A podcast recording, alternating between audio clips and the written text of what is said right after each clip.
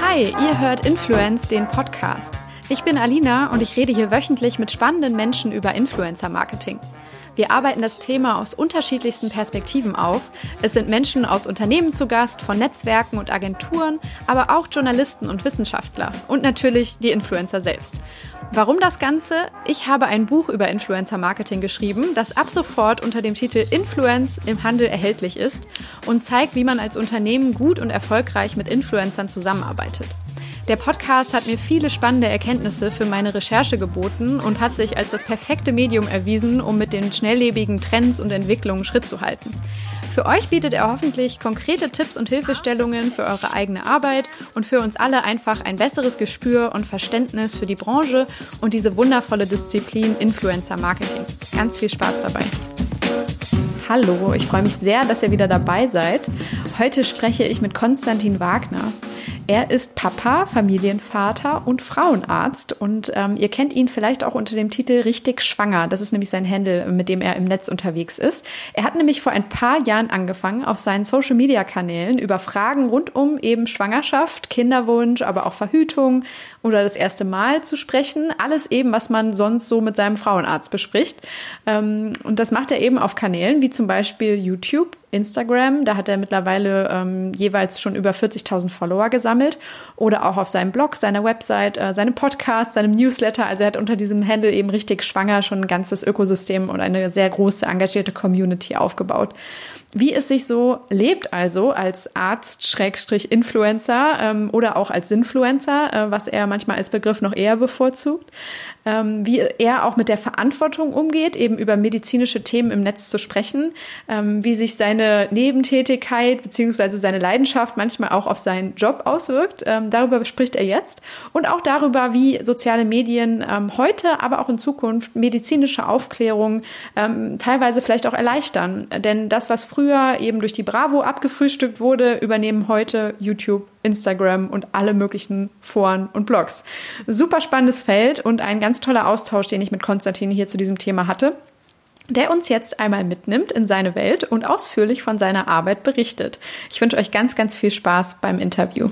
Hi Konstantin, schön, dass du da bist, dass du dir die Zeit genommen hast, dass wir es endlich geschafft haben, diesen Podcast aufzunehmen. Es freut mich sehr, dass du äh, ja deine Arbeit und äh, so ein bisschen deine Erfahrung heute mit uns teilst. Vielen Dank, bin froh hier zu sein.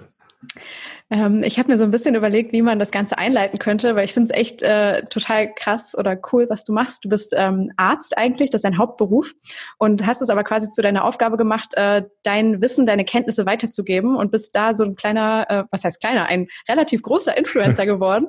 Äh, ich glaube, du hast auch selbst den Begriff Sinfluencer sehr umarmt. Du kümmerst dich nämlich insbesondere um die Geburtsvorbereitung und dabei äh, oder darum, schwangere Frauen auf dem Weg zur Geburt zu begleiten, auch darüber hinaus, äh, Fragen zu beantworten, Unsicherheiten zu nehmen und äh, ja, hast die sozialen Netzwerke sozusagen äh, identifiziert als passenden Kanal, um das zu tun.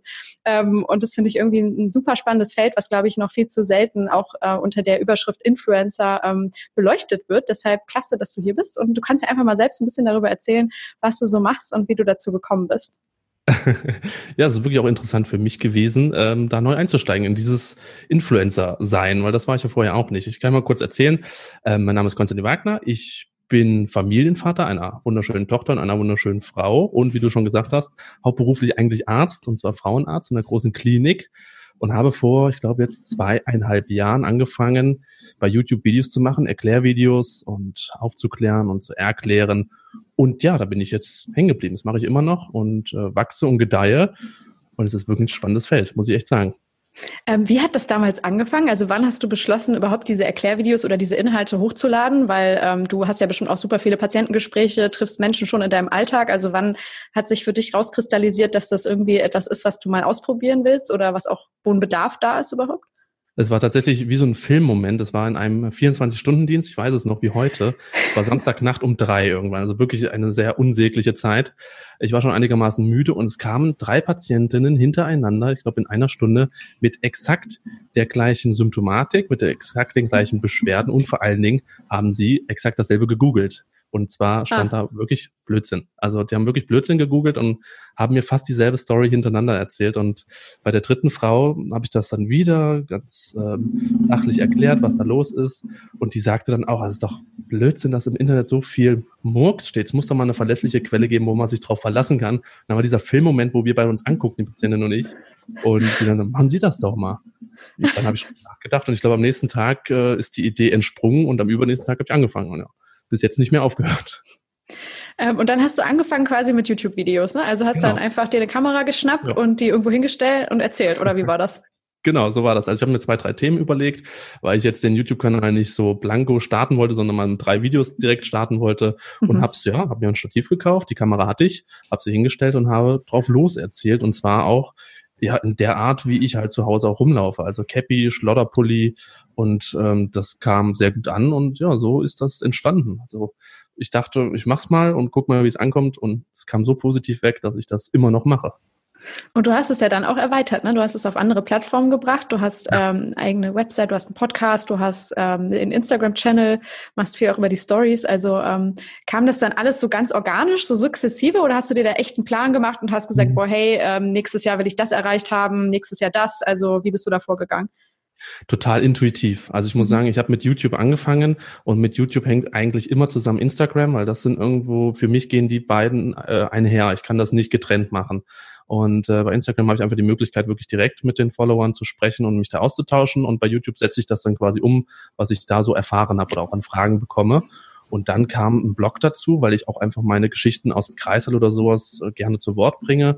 Und dann kam jetzt irgendwann der Podcast dazu. Also ich nehme mir da eigentlich nichts vor. Ich mache das aus dem Bauchgefühl heraus. Und ähm, ja, so, so habe ich jetzt meine ganzen Channels da laufen und macht natürlich viel Spaß, auch viel Zeit, aber ähm, ja, es ist sehr positiv, kommt alles weg und deswegen werde ich das auch immer weitermachen, solange positive Resonanz kommt einfach. Was äh, kannst du die Resonanz so ein bisschen beschreiben? Also was kriegst du so an Feedback aus der Community raus? Weil ich kann mir vorstellen, dass das ja ein Thema ist, was ähm, Frauen und Männer wirklich sehr berührt. Ist ein super emotionales Thema, finde ich. Die Geburt eines Kindes oder überhaupt den Weg dahin, dass man schwanger wird, ist ja auch äh, ein riesiges Thema. Ähm, ja, wie, wie ist so die Stimmung in der Community? Ist das irgendwie, ist das, ein sehr, das eine sehr intime Beziehung, so wie man sich auch ja, zwischen Arzt und Patient sonst vorstellt? Oder wie würdest du das beschreiben? Klar, ich meine, Frauenärzte sind ja auch wirklich sehr intime Ärzte im ersten Sinne ja. und ähm, auch emotional. Und das, die sind, glaube ich, äh, primär sehr, sehr dankbar, dass da jemand ist, der jetzt einfach die Dinge erklärt, über die sich viele Gedanken machen, aber es nie trauen auszusprechen. Selbst wenn sie vor einem Frauenarzt sitzen, ist da doch die Hemmschwelle größer als so im Internet, wenn man da irgend so ein Gesicht schreibt, was man sieht. Und ähm, da sind sie, glaube ich, sehr dankbar, dass ich auch so Tabuthemen einfach anspreche und das auch, glaube ich, ganz offen mache. Also ich bin da nicht dogmatisch, sondern ich bin einfach, wie ich in der Klinik auch bin, einfach ein lockerer Mensch, der Dinge gerne erklärt. Und dafür sind die, glaube ich, einfach dankbar, dass sie das alles jetzt verstehen können und auch einfach fragen können. Und was für Themen, äh, sag ich mal, bespielst du dann da und wie, wie kommst du auf die Themen? Ist das auch so eine Art Community Sourcing, dass du einfach schaust, welche Fragen werden sehr häufig gestellt und dann wird das halt mal zu einem Thema im Video oder im Podcast oder ja, wie machst so, du das? So war es anfangs, genau. Da habe ich einfach gefragt, mhm. was interessiert euch? Erstmal habe ich mir gedacht, was würde mich interessieren, habe dann schnell gemerkt, dass das überhaupt nicht die Themen sind, die die Community interessiert. und habe das dann komplett umgeswitcht und gesagt, okay. ey Leute, spielt mir einfach mal die Themen zu und ich gucke, was ich umsetzen kann. Und so ist das jetzt eigentlich auch. Also, dass nur die Themen äh, drankommen, die mir ganz wichtig sind. Und das sind Tabuthemen. Jetzt kommen auch immer mehr Mädchenthemen, sage ich mal, hinzu. Der erste Besuch beim Frauenarzt oder ja. auch Intimhygiene oder was ganze Menstruationsbeschwerden und so weiter, finde ich auch ganz wichtig, dass man da einsteigt. Am Anfang war es viel Geburtshilfe. Ne? Das war ja primär der Sinn und Zweck dieses Kanals, aber mittlerweile habe ich das ausgeweitet von den Themen. Ja, liegt es dann eben auch daran, dass du jetzt halt noch mehr Follower quasi gekriegt hast von jungen Frauen oder Leuten, die das Thema dann interessant finden? Genau. Also, dass genau. du dich so ein bisschen. Ich merke einfach, wie so die Stimmung ist. ist, was da so für Fragen kommen. Und dann merke ich, okay, da besteht einfach so ein krasser Bedarf, äh, über das erste Mal Sex zu sprechen. Und dann ja. sage ich ein Thema, okay, dann reden wir mal über das erste Mal Geschlechtsverkehr. Ja. Und fertig. Also, das merke ich schon, dass, äh, wo der Bedarf besteht. Mm, das ist ja im Endeffekt, also das Spannende daran finde ich, dass ja dieses Thema es geht ja schon sehr in diese Richtung E-Health, ne? also Beratung mhm. über das Internet oder über digitale Kanäle, was ja im Moment auch immer wichtiger wird. Ähm, Hast du dich da vorher auch mit der rechtlichen Situation befasst? Weil ich äh, habe auch mal für einen Pharmakonzern Social Media gemacht und da war es immer ganz schwierig, zum Beispiel über Medikamente zu sprechen und so eine Art ähm, Empfehlungsgeber zu sein. Das ging gar nicht. Ne? Also man durfte quasi immer nur über Themen sprechen, die ähm, irgendwie in Ansätzen eine Nähe hatten zu dem Problem, was das Medikament gelöst hat. Aber man durfte quasi nicht sagen, hier, diese Tabletten sind die Lösung. Also, ne? Das ja, äh, war immer also ganz schwieriges Feld. Also ich denke mal, dass es in der Beratung, in der ärztlichen Beratung ja bestimmt auch solche Normen gibt oder Regeln, die man auf jeden Fall einhalten muss. Wie hast du dich da irgendwie reingearbeitet und schlau gemacht? lustigerweise ist eine riesen Grauzone noch. Ähm, okay. Es gibt seit zwei Jahren ein Gesetz quasi, was die Telemedizin so ein bisschen befürwortet, aber viele trauen sich noch nicht ran, gerade in Deutschland. Also es ist wirklich eine riesen Grauzone. Selbst ich bin jetzt äh, quasi bei einer, bei einer Agentur, die mich quasi vertreten, auch rechtlich vertreten, ähm, wo ich glaube ich für die auch was ganz Besonderes bin, weil sie es so noch nicht kennen. Ja. Ähm, man muss natürlich unter jedes Video und jeden äh, Post, der irgendwas mit Mediziner, medizinischer Beratung zu tun hat, einen Disclaimer oder sowas schreiben, dass man einfach nicht dafür haftet, was man da erzählt, dass das kein Arztbesuch ersetzt etc. Ja. Dass man einfach als, als eine Art Zweitmeinung fungiert, Informationsquelle. Aber äh, du hast schon recht, das ist ein heißes Eisen und äh, je größer man wird, desto mehr, wie du sagst, Pharmaunternehmen kommen ja auch auf einen zu und sagen, hier, halt doch mal unser Präparat in die Kamera, ist eine tolle Sache. Und ich lehne dann mal dankend ab und sage, nee, nee, Leute, das ist mir, das mache ich nicht. Also da könnt ihr mir auch ähm, Geld ohne Ende anbieten, das ist mir einfach zu heiß. Und man muss schon aufpassen als Arzt ähm, jetzt so in der Öffentlichkeit, aber das ist etwas, was, glaube ich, in fünf Jahren einfach nur noch belächelt wird, weil es gang und gäbe ist. Es werden jetzt immer mehr ähm, Apps geben, äh, wo man sich auch mit dem Arzt austauschen kann, gibt's jetzt schon. Und ähm, das ist einfach die Zukunft und wird kommen. Nur momentan ist Deutschland einfach rechtlich noch ein bisschen unsicher und hinkt so ein bisschen hinterher. Ja, ja, ich glaube, dass es auch gerade wegen so, also von zwei Seiten eigentlich kommt. Einerseits ist da eine junge Generation, die überhaupt kein Problem damit hat, einen Arzt sozusagen über soziale Netzwerke irgendwie ja, zu kontaktieren ja. ne, und in diesen Austausch zu treten. Und andererseits äh, hast du den demografischen Wandel. Alle werden älter, auf dem Land gibt es immer weniger Ärzte, also müssen ja irgendwie andere Kanäle her, ne, um irgendwie mal, ich sag mal, kleinere Beratungsgespräche ja. quasi über den Computer zu führen oder so. Ich meine, die Generation ohne Internet, die, die wird aussterben, die kennen das alle nur noch, dass man sich online irgendwo informiert. Und deswegen ist es einfach eine Frage der Zeit, bis viele Ärzte jetzt irgendwann online auch irgendwelche Sprechstunden anbieten, Videosprechstunden. So ein Arztberuf besteht ja in großer Hinsicht auch damit, einfach nur zu erzählen, zu erklären, äh, Ängste zu nehmen. Ähm, die Untersuchung, klar, die wird man nicht digital machen können, aber es ist schon viel Beratung äh, in so einem Geschäft drin und äh, das wird kommen.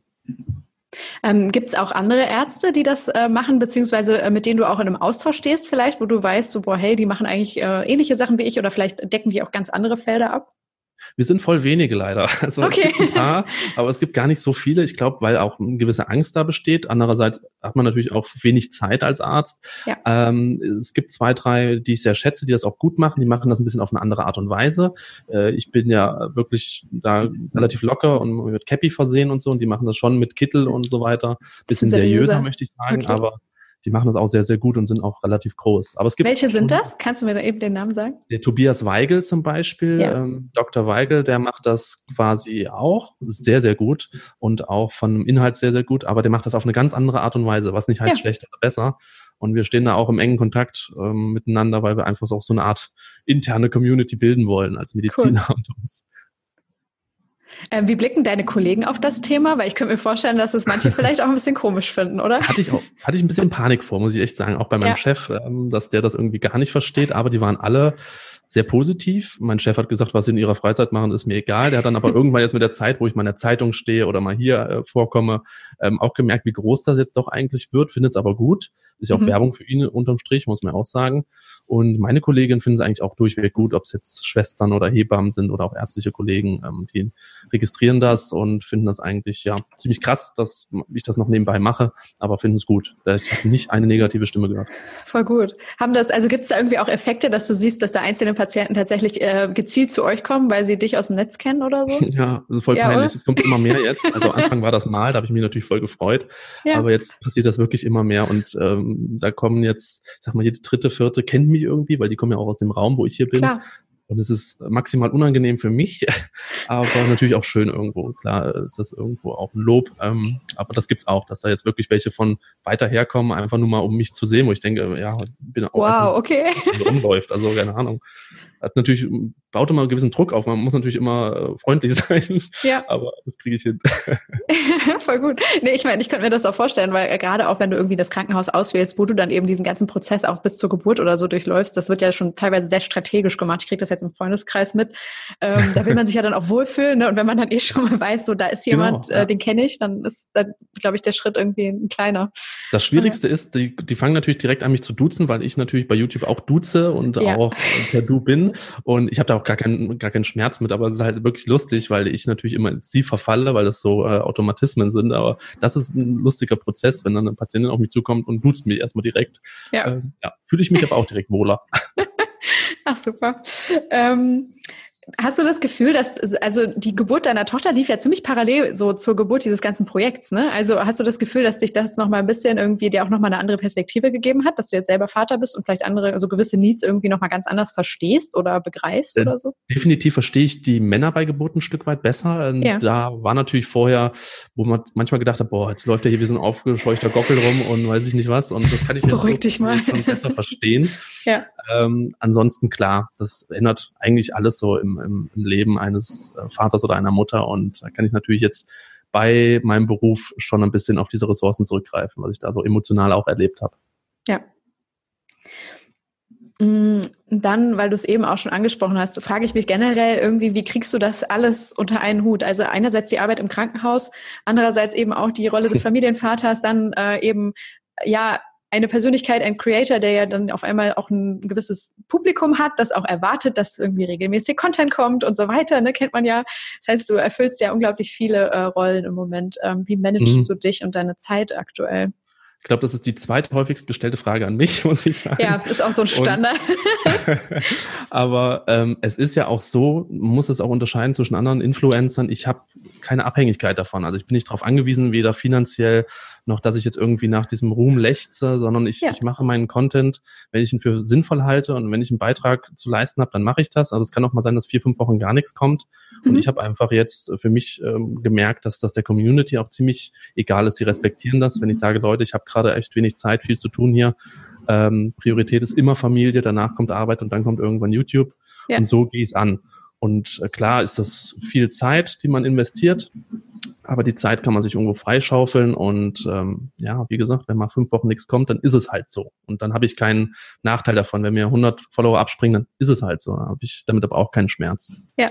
Siehst du dich dann überhaupt als so ein Standard-Influencer oder würdest du diesen Begriff für dich nutzen oder hast du da irgendwie andere Begriffe, die du cooler findest oder? Ich musste das ja erstmal durch deinen Podcast alles lernen, was das alles heißt. und ähm, nein, also ich habe mich nie als Influencer gesehen. Jetzt langsam ist man natürlich mit so einer Reichweite schon an so einen Punkt gelangt, wo man influenzen kann. Aber ich glaube, jemand mit zehn Followern kann genauso ist genauso ein Influencer. Also wenn der äh, ja. sagt, Leute geht impfen, weil ich finde es cool, dann lesen das zehn Leute. Und wenn man das mit 40.000 macht, dann ist es auch so. Ähm, äh, ja, dieser Begriff Sinfluencer, der jetzt immer mehr kommt, der wäre mir lieber, weil so halte ich es eigentlich. Ich möchte eigentlich nur Content bieten und liefern, der irgendwie einen Mehrwert für den Hörer oder Zuschauer hat. Und ähm, ja, Influencer ist man irgendwann automatisch, weil man ja einen gewissen Einfluss hat auf, auf andere Menschen. Das ist einfach so. Hat auch eine große Verantwortung, muss ich sagen. Ja, das wollte ich eben auch gerade. Also es ist bei dir halt das Besondere, ne, dass man sagt, wenn man in diesem äh, Kontext ist ähm, des medizinischen Ratgebers und du trittst ja auch als Arzt auf, dass man dann eben diese besondere Verantwortung hat. Und ähm, ich glaube, das Ding ist, ich glaube, ne, dieser Disclaimer, ähm, das ist super wichtig, dass man den immer einsetzt. Die Frage ist halt auch oft, wie der User das überhaupt unterscheiden kann, weil ich dachte mir, ich meine, theoretisch könnte sich ja jeder eine Kamera nehmen und sich hinsetzen Klar. und sagen, hi, ich bin Arzt und ich berate ja. euch jetzt und dann sagen, ja. hey, hört auf, eure Kinder zu impfen und so weiter. Ne? Also es ist ja, also, tatsächlich ja. hätte ich gedacht, das kommt auch häufiger. Ne? Ich dachte ja. tatsächlich, dass mich ab und zu mal wer an Frage stellt, aber das kam sehr selten. Das hat mich echt erschreckt, dass die Leute einfach mal so blind annehmen, der ist bestimmt Arzt. Der sitzt zwar da mit Cappy und Schlappershirt, aber der wird schon Arzt sein. Ja. Ähm, ähm, klar, aber ich habe das erwartet und es kam tatsächlich nicht. Und nochmal zurück zum Thema Verantwortung. Finde ich jetzt gar nicht nur so, dass es bei den Medizinern so ist, nee, sondern also auch gerade genau. die ganz, ganz Großen, ja. äh, die einfach mega Einfluss haben, ähm, dass die einfach, ich, ich sage immer, stellt euch mal vor, ihr sitzt äh, irgendwo vorne auf der Bühne und musst, muss einen Saal äh, bespaßen, der wo jetzt eine Million oder, oder 40.000 oder 100 Leute sitzen und du musst den Staubsauger verkaufen, wie lächerlich man sich dann eigentlich vorkommt. Oder du sagst denen hier, Leute, kauft weniger mit Plastik, weil es gut für die Umwelt. Also das ähm, sage ich immer, es ist so eine krasse Verantwortung, die wir einfach alle jetzt mittlerweile haben. Ähm, das muss man sich immer wieder bewusst machen. Ja, ja, das finde ich äh, ist eh gerade so einer der spannendsten Punkte. Ich finde, das ist im letzten Jahr immer mehr rausgekommen, so dass äh, Influencer mehr verstehen und auch mehr verstehen sollten, dass sie ihre Kraft ja auch für etwas Gutes einsetzen können, wie auch immer man das definiert, aber etwas, was vielleicht gesamtgesellschaftlich irgendwie von einer sehr großen Bedeutung ist oder ne, also einfach mal Denkanstöße völlig, zu geben ja. in eine gewisse Richtung. Das finde ich auch total schön. Ich bin ja auch völlig dafür, dass man Werbung macht, dass man Geld dafür bekommt, ist ja auch alles viel Arbeit, die dahinter steckt, das weiß ich jetzt. Aber wenn man ab und zu dann doch mal einen Post bringt, ähm, der einfach wirklich weiterreicht, als nur ähm, sein Konto zu füllen, dann finde ich das einfach auch finde ich, finde ich das wichtig und es muss einfach so sein und es ist auch überhaupt nicht verwerflich. Also weder die Werbung zu machen, Geld zu verdienen, noch da mal was Positives oder was, was, was mit Mehrwert zu bieten. Ja. Gehst du denn generell Partnerschaften ein mit ähm, Brands, also selbst wenn es jetzt kein Pharmakonzern ist, aber ähm, mit Organisationen oder Leuten, die auf dich zukommen, äh, wie wählst du da auch Partner aus? Also versuche ich tatsächlich so minimal wie möglich zu halten, weil ich einfach auch authentisch bleiben will und es tatsächlich finanziell jetzt auch nicht unbedingt brauche. Deswegen habe ich da meine Freiräume und wenn ich es mache, versuche ich es auch sinnvoll zu nutzen. Es gibt so ein paar Mediziner-Plattformen, äh, oder so Foren, äh, die auf mich zugekommen sind, die gefragt haben, mach doch mal Videos für uns, ähm, entgeltlich. Da habe ich gesagt, klar, das ist sinnvoll, das mache ich. Und jetzt gerade im Rahmen mit, äh, wo, wo die Tochter geboren wurde, kommen natürlich viele auch mit Babyartikeln auf einen zu, ja. man doch mal sagt, gut, hier den Kinderwagen, der ist schön, komm, denn das machen wir jetzt mal. Also das ja. muss man auch eingestehen. Aber sonst habe ich, glaube ich, drei oder vier Kooperationen, nee, noch nicht mal drei Kooperationspartner gerade, ähm, die ich am Laufen habe und versuche das wirklich so minimal wie möglich zu halten. Mhm. Also es sind dann schon Dinge, die so thematisch äh, halt nah an dem sind, was du machst, aber nicht unbedingt jetzt was medizinisches ja, das, das oder halt ja, so der also, Beruf und ja. ja wenn ich jetzt eine Duftkerze verkaufen würde, ich glaube, dann das würde mir auch keiner abnehmen. Also das ist so bescheuert. Äh.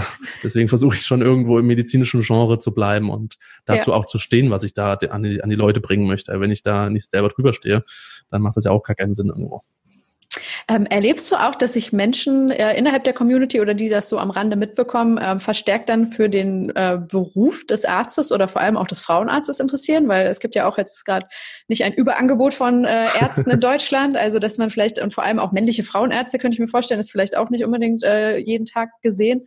Eine ähm, aussterbende Rasse, ja. Ja, also ich bin nämlich lustigerweise auch bei einem männlichen Frauenarzt, aber ganz viele meiner Freundinnen sind immer bei Frauen. Also ich frage mich, ob äh, du da dich auch so ein bisschen als Botschafter dieser Berufsgruppe vielleicht noch äh, manchmal wiederfindest oder das auch weiter irgendwie bestärken möchtest, dass mehr Leute ich, diesen Beruf wahrnehmen. Ja, ich hoffe es. Also ich hoffe vor allen Dingen auch, dass dieser, das Arztwesen oder dass die Patienten auch mal so einen Arzt anders sehen, weil man sieht uns ja oft nur in Kitteln oder irgendwie oder hat so eine Vorstellung, so ein Stereotyp von einem Arzt mit Nickelbrille und was weiß ich. Und dass wir Menschen aber auch normal rumlaufen können, privat und dass wir auch einfach normale Typen sind, die, weiß ich nicht, äh, zu Hause im Jogger rumlaufen und sowas. Und ich glaube, das ist auch durch mich ganz gut angekommen, dass wir auch normale Menschen sind. Und wenn ich dann natürlich, ich habe auch ein paar Medizinstudenten, die mir folgen, wenn ich die natürlich inspirieren kann, auch irgendwo die Gynäkologie für sich zu erwähnen, ist dann natürlich super. Und äh, wenn ich da irgendwelche Schüler äh, erwähne oder wenn ich irgendwelche Schüler äh, kriege, die sagen, oh, Medizin studieren, das wäre doch mal eine coole Sache, dann habe ich natürlich, dann ist Mission erfüllt. Also das ist natürlich dann super. Ja. Hm, hast du für deine Kanäle irgendwie auch so jetzt so, ich sag mal, dann doch nachdem du das jetzt schon einige Jahre machst, so ein paar Ziele festgelegt oder so kleine Milestones oder, für, oder so für dich definiert? Weil du hast ja jetzt zum Beispiel auch so ein Kursprogramm äh, ausgerollt, ähm, wo du Leute wirklich quasi durch so eine Geburtsvorbereitung ähm, einmal mitnimmst, was ja schon nochmal so ein separater Service ist oder so ein zusätzliches Paket. Ähm, willst du das noch weiterentwickeln, weiter ausbauen ähm, oder lässt du das jetzt auch erstmal so ganz organisch weiterlaufen? Das ist bei mir wirklich total intuitiv. Ich habe da ja. wirklich überhaupt nie einen Plan gemacht und auch der Kurs kam ganz spontan ja. und ähm, läuft jetzt auch so gut, dass ich jetzt auch noch einen anderen Kurs etablieren werde. Aber das Ach. entwickelt sich einfach alles so. Und ich habe jetzt sitze ich nicht Silvesterabend da und überlege mir, was im nächsten Jahr ich erreicht haben möchte, ja. sondern ich lasse alles so laufen und habe mittlerweile die Erfahrung gemacht, das kommt irgendwo alles auf mich zu und ich nehme das so hin, probiere was aus. Wenn was nicht läuft, dann stampfe ich es wieder ein und wenn was gut läuft, dann und es mir Spaß macht, dann mache ich es weiter. Das macht total Bock, das einfach auch zu sehen, wie so eine Entwicklung ist und äh, wie es so weitergeht einfach, ohne dass man jetzt straight einen Plan hat. Ja. Magst du mal beschreiben, wie dieser Kurs funktioniert und was jetzt quasi das nächste ist, was du äh, anbieten wirst? Also momentan haben wir diesen, diesen Online-Geburtsvorbereitungskurs, der ist auch nur deswegen entstanden, weil viele Frauen eben auch keine Hebammen mehr finden, mit denen Kurse machen können. Und äh, viele gesagt haben, mach du doch einen, du erklärst so toll. Dann habe ich das gemacht. Und ähm, ja, da gehe ich einfach die Schritte durch bis zu einer Geburt auf meine Art und Weise mit, mit medizinischen Modellen und so. Ist eigentlich ganz hübsch geworden. Und jetzt will ich noch einen Kurs starten, wo es um Kinderwunsch geht, weil viele ähm, werden natürlich älter, viele haben erstmal ein bisschen Karriere im Kopf und wollen dann irgendwann den Kinderwunsch starten und wissen gar nicht so richtig, wie sie es jetzt am besten machen oder haben direkt Panik, wenn es nach dreimal nicht funktioniert, dass sie irgendwo äh, nicht schwanger werden können. Und da führe ich die jetzt einfach Stück für Stück ran. Wie ernähre ich mich am besten? Wie gehe ich am besten vor? Was lasse ich? Was mache ich? Äh, was gibt's für Nahrungsergänzung, was vielleicht ganz gut ist? Und das wird so das nächste Projekt im neuen Jahr. Ja, ja, das sind zwei, finde ich, super spannende Bereiche, ähm, die man irgendwie, glaube ich, wenn man nicht ansatzweise in dieser Thematik vielleicht drinsteckt äh, und mehr in, äh, keine Ahnung, anderen Bereichen und Verticals hängt, gar nicht so mitkriegt. Ähm, mich betrifft das einerseits natürlich als junge Frau, die irgendwie im geburtsfähigen Alter ist, ne, dass man das immer mal mitkriegt und auch über den, wie gesagt, über Freundinnen und so weiter, die Familie. Ähm, das ist eben einerseits der, der Hebammenmangel, der ja ganz äh, eklatant im Moment in Deutschland ist. Ne? In manchen großen Metropolen kriegst du die irgendwie nicht mal, wenn du einen Tag nach dem Schwangerschaftstest mhm. äh, eine suchst oder so. Das ist ja. jedenfalls mega schwer. Und dann andererseits auch eben dieses Thema Kinderwunsch, was ja ein riesengroßes ist, was ich vorher auch überhaupt nicht wusste. Man dachte immer so, ich weiß nicht, in der Jugend kriegt man immer so eingeimpft, so pass bloß auf, dass du nicht ja. ungewollt schwanger wirst. Und man denkt so, dass das was ist, was einfach eh automatisch passiert später. Und mhm. dass man sich dann auf einmal wiederfindet, Anfang 30 ist, das jetzt gerne machen will oder wie auch immer alt, ne? Und auf einmal dauert es drei Jahre. Also es hat mir das vorher auch niemand krank, erzählt. Das ist eigentlich das ist echt crazy, was passiert ist, ja. Also das muss man wirklich sagen. Und ähm, zum Hebammenmangel, das ist wirklich, äh, wirklich ganz, ganz schlimm, muss man wirklich sagen. Und momentan, mir hat jetzt ein Kollege gesagt, du müsstest eigentlich schon beim Akt äh, dir eine Hebamme suchen, weil ja, genau. so kannst du sein. Eigentlich schon bei Kinderwunsch musst du schon eine Hebamme suchen für die Nachsorge. Und den also, Kita-Platz direkt danach am besten. Genau, genau, den gleich mit. Also sobald man da irgendwo ähm, zusieht, äh, sich auszuziehen, muss man eigentlich schon die nächste Kita anrufen. Es ist komisch, ne? Also weißt du oder kannst du so ein bisschen sagen, auch aus dem Austausch dann mit deinen KollegInnen oder Kollegen, ähm, woran das liegt oder ja, wie sich das entwickelt halt, hat? Haben halt einen schweren Stand deswegen, weil sie echt nicht so gut verdienen und mega viel Verantwortung haben. Ich meine, ähm, die sind da nachts die ganze Zeit, äh, hüpfen die um die Frauen rum und helfen denen, äh, die Kinder auf die Welt zu bekommen und kriegen dafür wirklich nicht viel Geld. Und das ist natürlich unattraktiv für, für junge Frauen, ähm, die sagen, ey Leute, ich kann heute Influencer werden und äh, bin ein bisschen bei Instagram so gefühlt und auf einmal kriegen sie ganz viel Geld. Und deswegen stirbt das immer mehr aus. Ich hoffe, es gibt irgendwann da so einen Umschwung im, im ganzen Gesundheitswesen, ob es jetzt nur die Hebammen sind es ja auch die Pflege und so weiter und die Ärzte. Ja. Gerade das, was uns alle irgendwann mal betrifft, ob früher oder später, irgendwann müssen wir alle zum Arzt und dann steht eine Schwester vor uns, die überarbeitet ist und unterbezahlt, ähm, dass die nicht so Bock auf ihren Job dann hat, ist auch klar. Also das ist ein Riesenthema, was ich auch immer mal wieder aufgreife, aber das muss politisch geklärt werden. Das, glaube ich, schaffen, schaffen wir kleinen Influencer nicht. Ja, ne, also genau, in dem Fall bist du halt derjenige, der so quasi an der Quelle sitzt und das dann unten mitkriegt, so, was äh, ja, ja. irgendwie im System falsch läuft. Und äh, ich finde, es ist ja schon mal ein sehr guter, finde ich, äh, Schritt, das irgendwie zu kommunizieren, das zu erzählen, dass Leute das irgendwie, die jetzt nicht direkt davon betroffen sind, auch kapieren und äh, ja, genau. gemeinschaftlich da vielleicht irgendwie so ein Mindset verändern kann oder so. Ne? Ja. Also es geht ja nur, wenn das viele Leute fordern oder als relevant irgendwie betrachten. Auf jeden Fall. Und wir alle kriegen es irgendwo mit, früher oder später, wie gesagt. Ob es die Eltern sind, die irgendwann mal im Heim sind oder bei Geburt, ähm, da muss man, müssen wir was tun. Und was ich aber trotzdem auch cool finde, ist eben, äh, wie, also das unterschätzt man, glaube ich, auch immer noch, wie wichtig so, ich sag mal, eine offene Konversation, Kommunikation über diese Themen ist. Tatsächlich auch wie Kinderwunsch oder unerfüllter Kinderwunsch, wie äh, Sex, wie Geschlechtsverkehr, ähm, Beziehungen, äh, ne, diese ganze Körperlichkeit, Dinge, die eigentlich sehr lange ein Tabu ja auch waren. Das vergisst man manchmal, ne? so in den 60ern, um Gottes Willen. Also da waren ja schon irgendwie diese ganzen äh, Sex-Education-Filme, die da teilweise rauskamen, äh, unglaublich skandalös und Eis niemand hätte zugegeben. Ja, genau, ja, also ne, aber nur so geht es ja. Ich habe das Gefühl, äh, wenn viele beklagen, dass das irgendwie alles so unglaublich sexualisiert ist, aber trotzdem glaube ich, dass wir viel freier damit umgehen, auch mit unseren eigenen äh, ja, Ansichten, Einstellungen, äh, Dingen, die irgendwie wir an unserem Körper komisch finden oder so, dass man ja. da viel öfter drüber oder einfacher drüber reden kann. Und ich merke ja aus erster Hand, was da für ein, für ein Bedarf einfach herrscht, ne? was ich für Fragen ja. teilweise bekomme und was für Reaktionen dann auch unter dem Video, wenn es ums erste Mal geht, was da teilweise Romane drunter geschrieben werden, weil die Frauen da so belastet noch sind von damals oder. Ja. Also das ist unfassbar. Jeder möchte eigentlich drüber sprechen, weil es ja auch irgendwo das Normalste der Welt ist, unser Körper und wir. Und keiner traut sich. Und äh, wie cool ist dann so eine Plattform wie YouTube oder Instagram, wo man einfach mir nichts diene, einfach mal ein bisschen drüber erzählen kann oder so, wie es ist.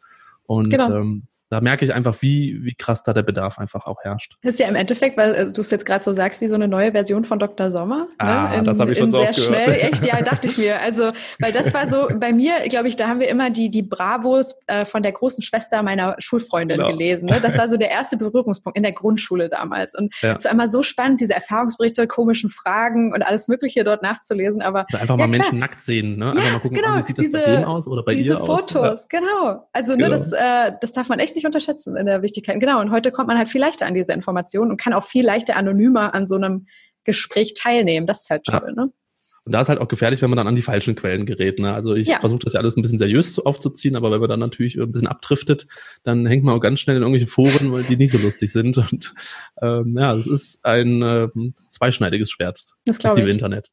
Hat dann die Impfdebatte bei dir auch eine große Rolle gespielt in der Community oder war oh, das soweit? Ja. ja, okay also das, da werde ich auch nicht müde, das immer wieder aufzurollen, das Thema, äh, weil es einfach so ein wichtiges Thema ist. Und da gibt es ja wirklich also fast schon mafiöse Strukturen, muss man sagen, bei den Impfgegnern. Ich finde Impfkritik super. Ich finde das auch ganz wichtig, dass man nicht äh, alles einfach hinnimmt, sondern in Frage stellt und auch hinterfragt, was da los ist und auch Impfungen erstmal hinterfragt, ist das überhaupt sinnvoll? Das ist alles wichtig und gut, aber einfach mal äh, einfach mal dafür dagegen zu sein, ist ähm, sehr en vogue gerade im, im Netz und da werden natürlich viele verunsichert, gerade wenn man jetzt so ein kleines Kind da zu Hause rumflitzen hat. Ja. Äh, impfe ich das jetzt, impfe ich das nicht und dann müssen es nur ein paar Leute geben, die Blödsinn erzählen und schon macht man es nicht und gefährdet damit äh, sich und andere.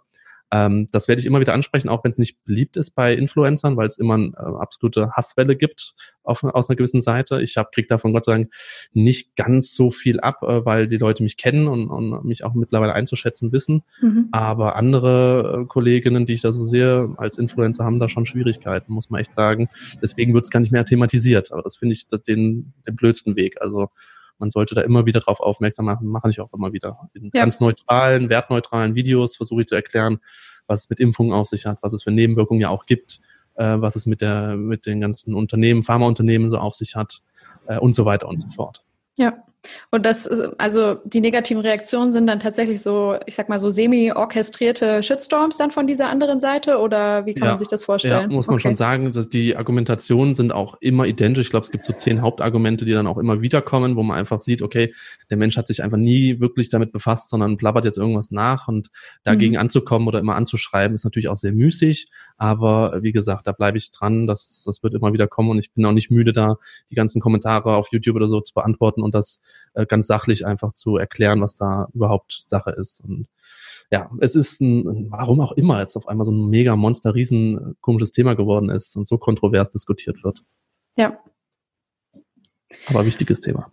Ja, definitiv. Ähm, Finde ich auch ist generell irgendwie immer so äh, interessant in diese, äh, ich sag mal, diese Social Media Stürme so ein bisschen reinzuschauen. Da gibt es ja ganz viele Beispiele, ne, wo es so sehr verhärtete Fronten gibt und wo du, wie du ja. gerade eigentlich gesagt hast, wo quasi ähm, die eine Seite eigentlich oft immer ein bisschen besser organisiert ist und äh, sehr laut erscheint äh, und ja. einfach es gut geschafft, ähm, mit den immer wieder gleichen zehn Argumenten äh, sehr viele Menschen zu mobilisieren und sozusagen auf die Reise zu schicken. So diese bekannten Trollfabriken gibt es ja sowieso, ne, die sich dann ja. immer ein Thema rauspicken und die das dann sehr, sehr gezielt äh, vorantreiben und einfach genau verstehen, wie diese Mechanismen funktionieren. Das finde ich immer wieder sehr schön, das so ein bisschen nachzuzeichnen. Aber ja, umso trauriger, wenn es dann eben, äh, ja, also wenn man der Leidtragende davon ist, ne, das ist halt scheiße. ja. ja dann ist natürlich wirklich, äh, wie gesagt, Verantwortung und so weiter. Das ist natürlich dann nochmal ganz anders, wenn man da mit Menschen Leben quasi indirekt gefährdet.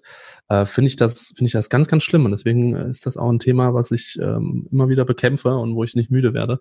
Weil es wirklich, da sind Menschen betroffen. Wenn jetzt ähm, hier meine Nachbarin das liest, äh, irgendwas vom Impfgegner und lässt ihr Kind nicht impfen, ähm, sind die ganzen Kindergartenkinder da indirekt betroffen. Und da muss Nummer eins dabei sein, was nicht geimpft werden konnte und schon, bumm, hat es ja. äh, wirklich Probleme. Äh, deswegen, das ist nochmal eine ganz andere Nummer, wenn es um Gesundheit geht. Äh, gerade jetzt auch Thema hier Impfpflicht, auch ein Riesenthema geworden. Mhm, ähm, genau, ist ja jetzt gerade entschieden, ne? dass man ja, das machen muss, ja. oder? Finde ja. ich zum Beispiel persönlich auch nicht gut. Also dass jetzt okay. über den über den menschlichen Körper hinweg äh, entschieden wird, ähm, dass jemand verpflichtet wird, sich irgendwas antun zu müssen oder impfen, ja. äh, zur Impfung gehen zu müssen. Das finde ich auch irgendwo den falschen Weg. Aber wenn es nötig ist, äh, dann ist es anscheinend halt so. Ja, das ist ja, finde ich, jetzt wieder auch so ein, so ein interessantes Beispiel, wie diese politischen Entscheidungen so herbeigeführt werden. Ne? Also bestimmt ja. auch, weil diese Diskussion in den sozialen Netzwerken in den letzten Jahren so hochgekocht ist, dass wahrscheinlich einfach mal der Deckel drauf Zumal gemacht du da auch nicht weißt, wie viel Populismus da jetzt seitens der Politik, äh, Politik dabei ist. Wollen die ja, jetzt einfach klar. nur so mal ein Ausrufezeichen setzen, so ein Exempel statuieren oder ist das wirklich medizinisch sinnhaft? Äh, diese Grenzfläche da sollte man nicht auf, auf Rücken von Menschen machen. Deswegen finde ich eine Pflicht immer so, ah, immer schwierig, ganz ja. schwierig. Ja.